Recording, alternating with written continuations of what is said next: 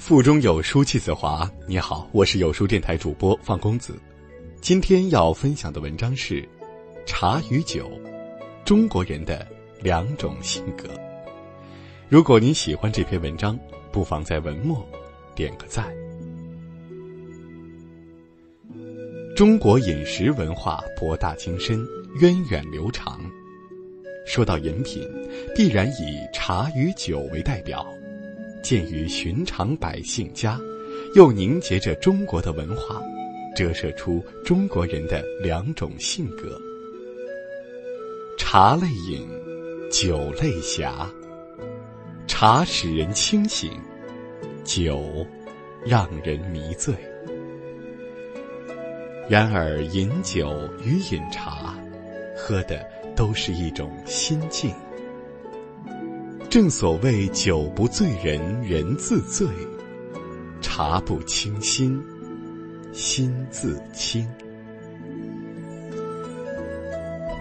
喝酒总是在心境大起大落时，高兴了喝两杯助兴，心烦了来几壶浇愁。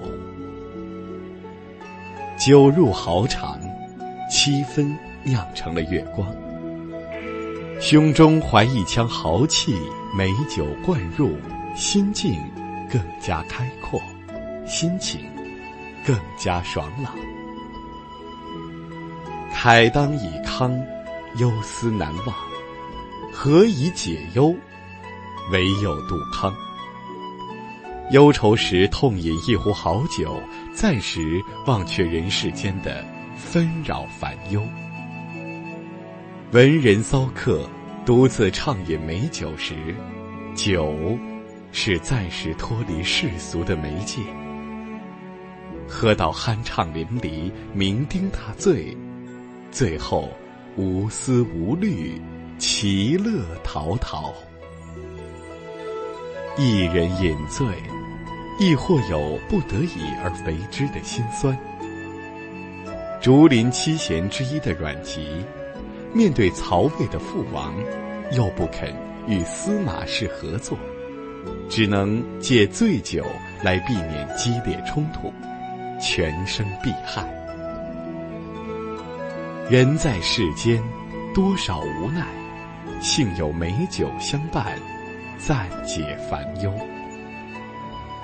三五好友相约痛饮烈酒时。酒，是加深感情的纽带。俗话说：“感情深，一口闷。”酒逢知己千杯少，遇到志气相投的朋友，感情越喝越深。酒代表着真性情，酒后的人一吐真言。自然流露出内心真实的情感。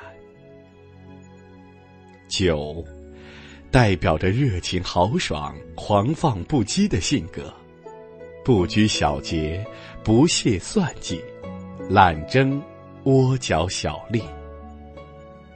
侠者如酒，嫉恶如仇，一往无前，无惧无畏。喝茶时，心境平和，波澜不惊。曾有一位官员在饮茶时说：“茶乃人生，茶叶在壶中沉浮，似是人生之沉浮。”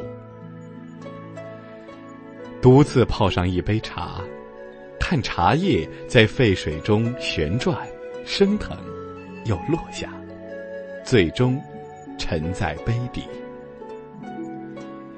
揭开盖子，一杯清茶已成，香气清雅馥郁，沁人心脾。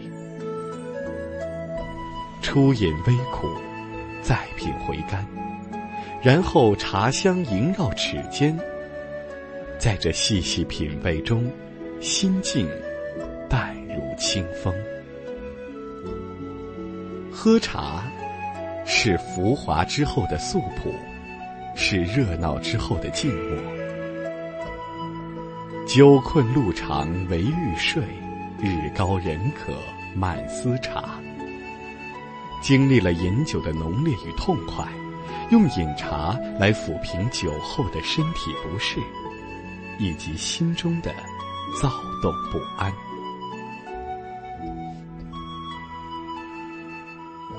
喝酒后精神亢奋，有千言万语欲倾吐，甚至引吭高歌。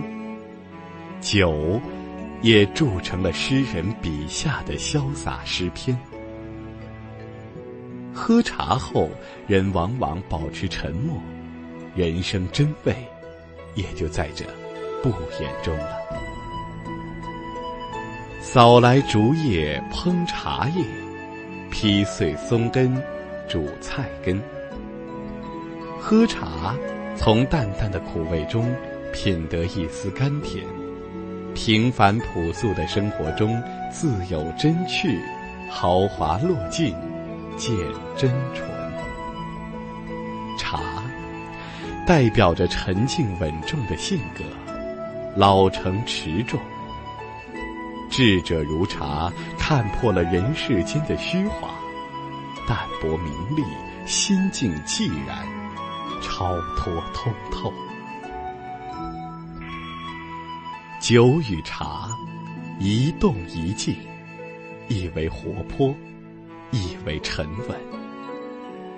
中国历史上最负盛名的两位诗人。诗仙李白和诗圣杜甫性格分别似酒与茶，李白如酒，杜甫更近茶。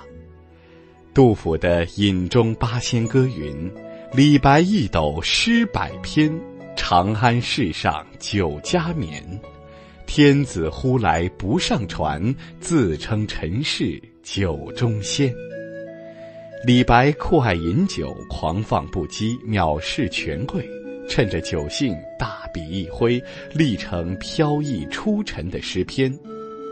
举杯邀明月，对影成三人。人生得意须尽欢，莫使金樽空对月。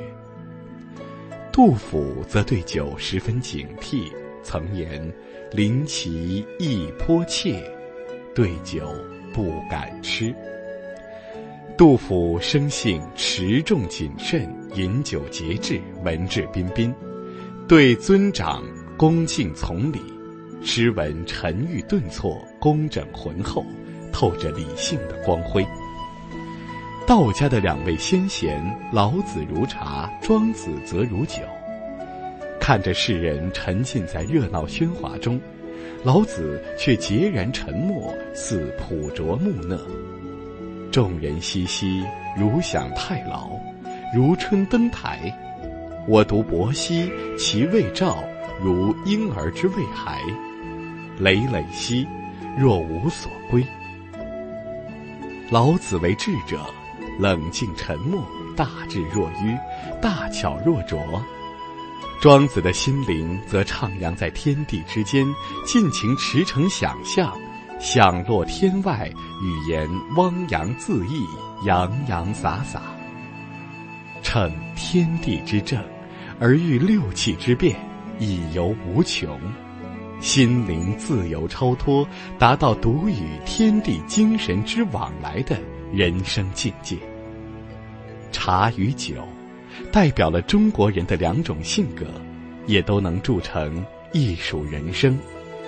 两者互补又可并存，豪爽似酒的人也会冷静沉着，淡泊如茶的人也会有真性情之洒脱。在这个碎片化的时代，你有多久没读完一本书了？长按扫描文末二维码，在有书公众号菜单免费领取五十二本共读好书，每天有主播读给你听。欢迎大家下载有书共读 App 收听领读，我是主播放公子，在美丽的江城丹东为您送去问候。记得在文末点赞。